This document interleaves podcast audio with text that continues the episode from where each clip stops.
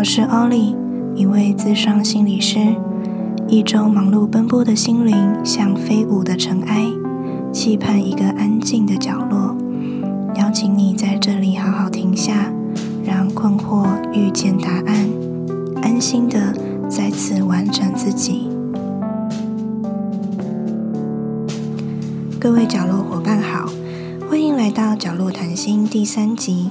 今天要来谈论一个有一些耸动的标题哦，就是你是不是下意识在过被决定的人生？如果有听过上两集的伙伴，会知道当时我们在讲内在抗拒的主题，有一个最重要、最核心的重点是自我价值感。那是一种我重视自己，能理解自己的情绪、想法。并信任我所做的决定的一个感受。那能否拥有这个自我价值感的关键因素，在于不论在什么情境下，当你有抗拒、不舒服的感受出现时，你采取什么方式去处理？第一种方式是你把这个感受当作问题，试图去批判和压抑它。那另一种方式是把它视为一个中性的待处理的讯息去了解。那第一种方式呢，会让你感觉自己总是有问题，总是无法满足，那自我价值感自然就感受不到了。那后面这一种方式会让你渐渐的明白自己。明白自己不想要以及想要的是什么，并更能做出尊重自己的决定，来去选择适合自己的方式解决问题。所以，提高自我价值感的前提是，当你心里有抗拒、不想配合的感受时，你有没有拿回主控权，主动的去了解这份心情？这就是你有没有在尊重自己哦。那关于内在抗拒感受，有更多详细的内容，包含你如何去发现它的存在，以及实际上你可以怎么做。在上两集我们有很深入的讨论，很推荐新伙伴呢去收听。那在这一集一开始，我们做了一点前情提要，主要是因为这集的主题我们要谈的这个下意识被决定这件事，是延续上一部而来的。有收听过的伙伴，也许记得上一部我在谈自我价值感的时候，就提到主控权这个概念。主控权的意思是我意识到选择权在我身上。那我们今天的主题，这个被决定的状态，就是一个相对于主控权的概念。我们哪会有意识或无意识地将选择权交到别人或环境的手中？进而处在一个无法动弹、像是听天由命的状态。这时要感觉到自己有力量，可以去厘清自己，或是去尊重自己，就是比较困难的了。你也会更容易困在不舒服的感觉里。举凡你可能会焦虑不安、容易生气或感觉很难受，这都与我们的主控权长期不在自己身上有非常大的关系哦。今天这一集就要针对这个部分来为大家好好的解密，包含被决定是什么意思，我们怎么会过上这样的人生？好，我什么时候其实正在下意识的被决定了？以及当我发现了之后，我如何可以再次拿回属于自己的主控权呢？好，那我们现在很快的先来看一下被决定的人生。他每天的生活会是长怎样的？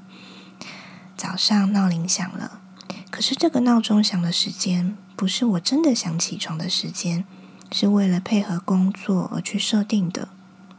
好不容易出门来到公司，但这个工作并不是我想做的，碍于规定，我又必须要忍耐这么做。老板又来找茬了。还是为了我的薪水哦，我不得不低头，把我自己的意见或是我的情绪给吞回去。终于下班了，这时候接到爸妈打过来的电话，为了不让他们担心哦，我只好强颜欢笑的敷衍几句，免得他们又要对我唠叨了。到了周末，我一定要好好吃一顿，或是好好买个东西，才能抒发我上班的压力但也因为这样，到了月底，我能存下的钱是少之又少的。好，刚刚我所描述的这样的生活中，有没有一点你的影子呢？如果你也心有戚戚焉，某个程度上，你正在过一个被决定，而不是真正由你所选择的生活。你可以感受一下，因为怎么怎么样，所以我必须怎么怎么样的句型，可以套用在你哪些生活经验里呢？比如，因为我要减肥，所以我必须节食；因为我要伴侣开心，所以我必须忍受他所有的抱怨。任何一个这样的想法和感受，其实是在提醒我们：我们已然把决定权交给某一个人或某一个情境，留给自己的是忍受和无奈。这时，不要谈有没有尊重自己，能够撑过去不爆发就不错了，对吧？但到这里哦，伙伴们有没有发现一件很吊诡的事情？就是当我们放弃去做决定时，我们把这个主控权交给了谁呢？通常是交给了一个你不认同的人，或是不喜欢的情境，对吧？因此，很多时候我们虽然妥协，但不会觉得值得，内心也没有坦然的感受。我常常听到有人问我一个问题啊，他说：“为什么我的伴侣和家人常常对外人比较好，但是对亲近的人反而表现得没耐心？”是不是比起家人，他更在意外人呢？也有的个案跟我自首，告诉我说，他觉得自己真的会对亲近的人比较容易生气，对不熟的朋友反而最能容忍。他也搞不太懂自己。那为什么会有这样的落差呢？其实跟我们刚刚说的有关，就是在平时的压力情境下，这些伙伴不断忍受。下意识地把决定权交给不喜欢的同事跟老板以及整个环境，所以就算外在再光鲜亮丽，其实内心是压抑无比的。那带着这样不安的状态回到亲近的人身边会如何呢？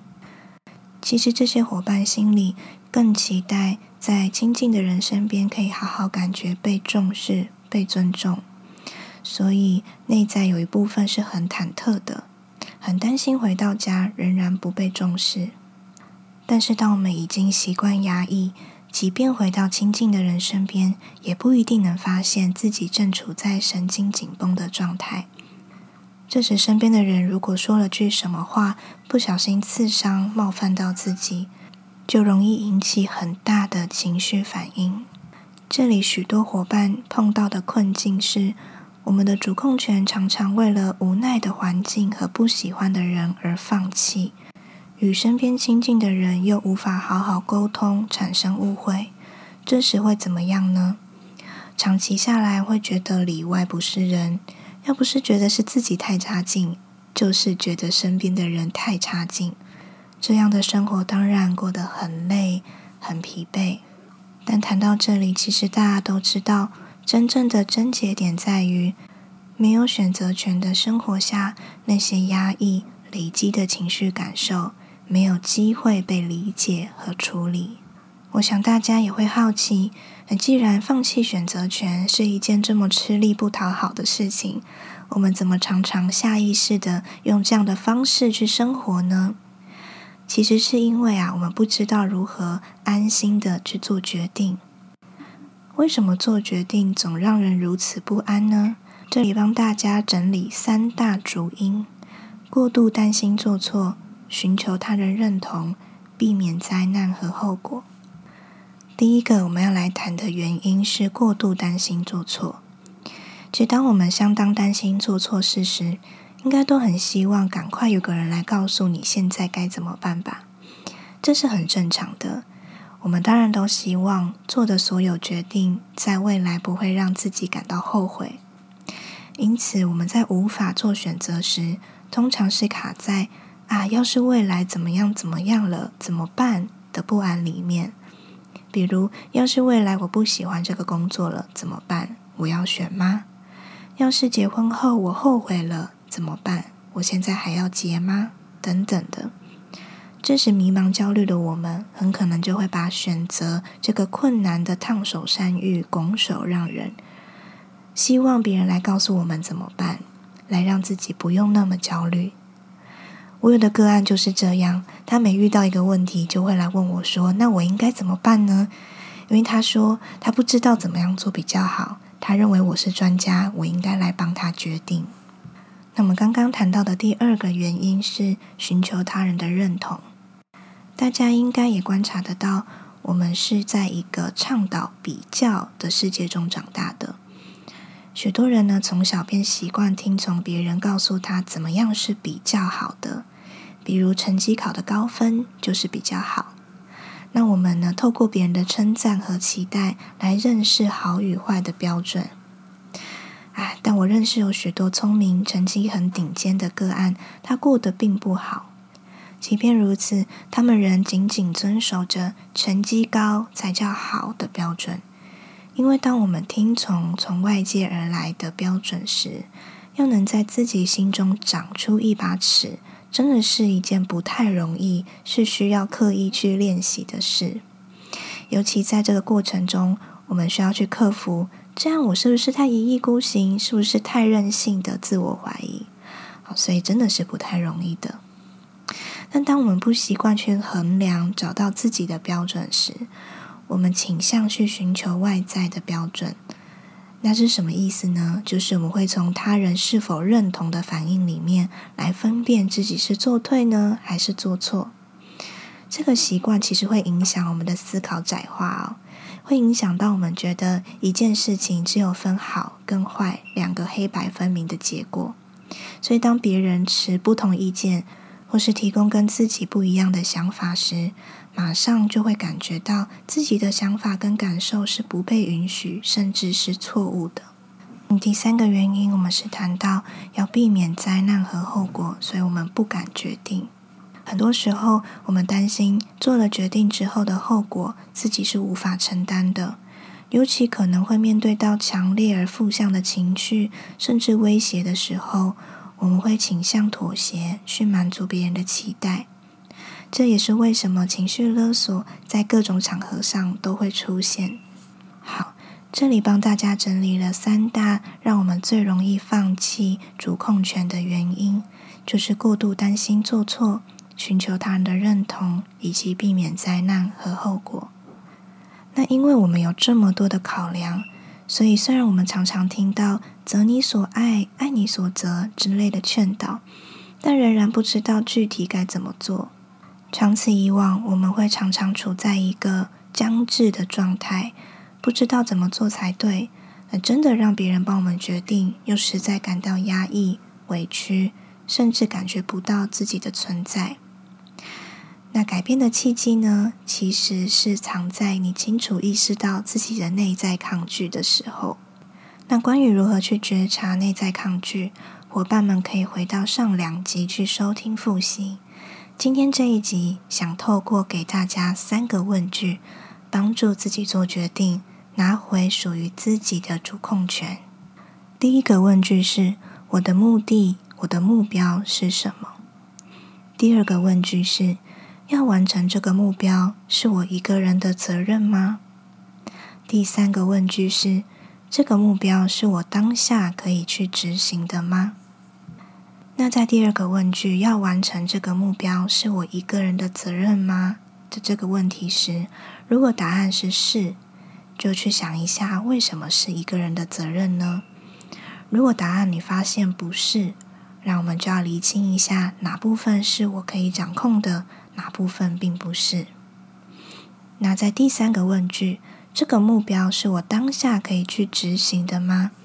假如你的答案是是，那我们就要专注在可以掌控的部分，想想如何一步步做，帮助自己完成我们第一题所回答的目标。如果你的答案是不是哦，我们就需要把第一题的目标来做调整。调整为当下可以去执行的，比如可能你一开始的目标是我想要升职，但后来发现这不是当下可以马上去达成的目标，那我们现在目标也许就可以调整为让我的工作表现更好的被看见。那在这里，我想分享一个我自己的练习，希望可以来帮到大家，知道如何具体的去使用这三个问句。那有一段时间，我在工作中常常很苦恼，我很烦恼，说我怎么样才可以更有效的协助来谈的个案，让他们在来咨商的一小时里。既可以因为被理解而感到舒畅，又可以改善人生中的烦恼。为此，我常常担心自己做得不够好。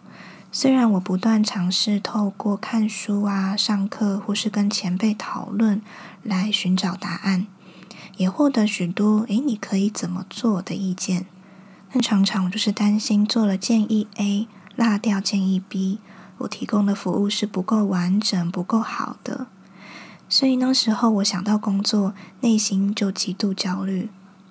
后来，我渐渐意识到，这个焦虑感是一个我内在抗拒的讯息。原来，我把咨商如何叫做做得好的决定权交给了别人了，却忽略好好来询问自己，并且去做自己认可、可以执行的部分。后来，我就开始练习。那这里的练习呢，我分成两个部分。第一个部分是来处理我焦虑的身体感受，第二个部分就是处理让我焦虑的原因。这个原因就是我刚提到的，不知道自己所提供的服务够不够好。那这两部分的练习历程，我都会全程分享给各位伙伴。第一个部分，处理焦虑的身体感受，就是我的目的，所以已经回应了第一题。那接下来我要问自己的是：要完成这个目的是我一个人的责任吗？我的回答是是的，因为只有我最知道当下可以做些什么让自己安心。那最后一个问题是：那这个目标是我当下可以去执行的吗？我的回答也是是的，因为我随时都可以安抚、照顾焦虑的自己。那接下来我就开始执行我能想到。当下能做的方式去照顾自己，包含好好缓慢呼吸五分钟，喝杯热茶，好好的品尝。我的身体在这样的关照之下，心跳变慢了，呼吸也更加的顺畅。那身体焦虑感下降之后，我接下来要来处理让自己焦虑的原因。那第一个问题是，我的目的，我的目标是什么？我的目标是，我想提供一个有品质的咨商。好，那第二个问题是要完成这个目标，是我一个人的责任吗？我的回答是不是的。好，那当我回答不是的时候，就要去练习意识到，那哪部分是我的责任，哪部分掌控权不在我身上。那这时候我就提醒到自己，一个有品质的咨商过程，有一部分的掌控权在个案身上。而我能掌控的部分是全神贯注，好好的去聆听、理解，并提供当下能协助改善的方式。但来谈的个案是否要跟我合作，他愿意在咨商中投入多少，是由他来决定的。那走到最后一个问题，这个目标是我当下可以去执行的吗？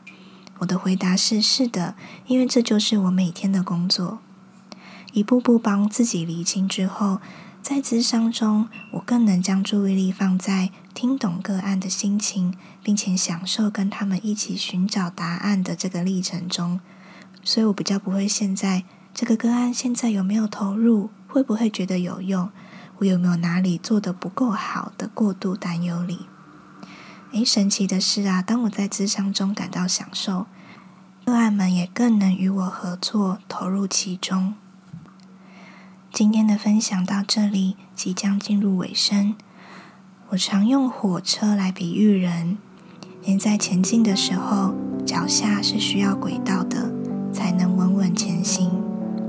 希望今天的主题能让各位伙伴找到建立轨道的方法。相信当你用好奇、不带批判的方式，好好去询问自己刚刚这三个问题，你也能建立自己的轨道。走在属于你的蓝图中。今天的分享就到这里，各位角落，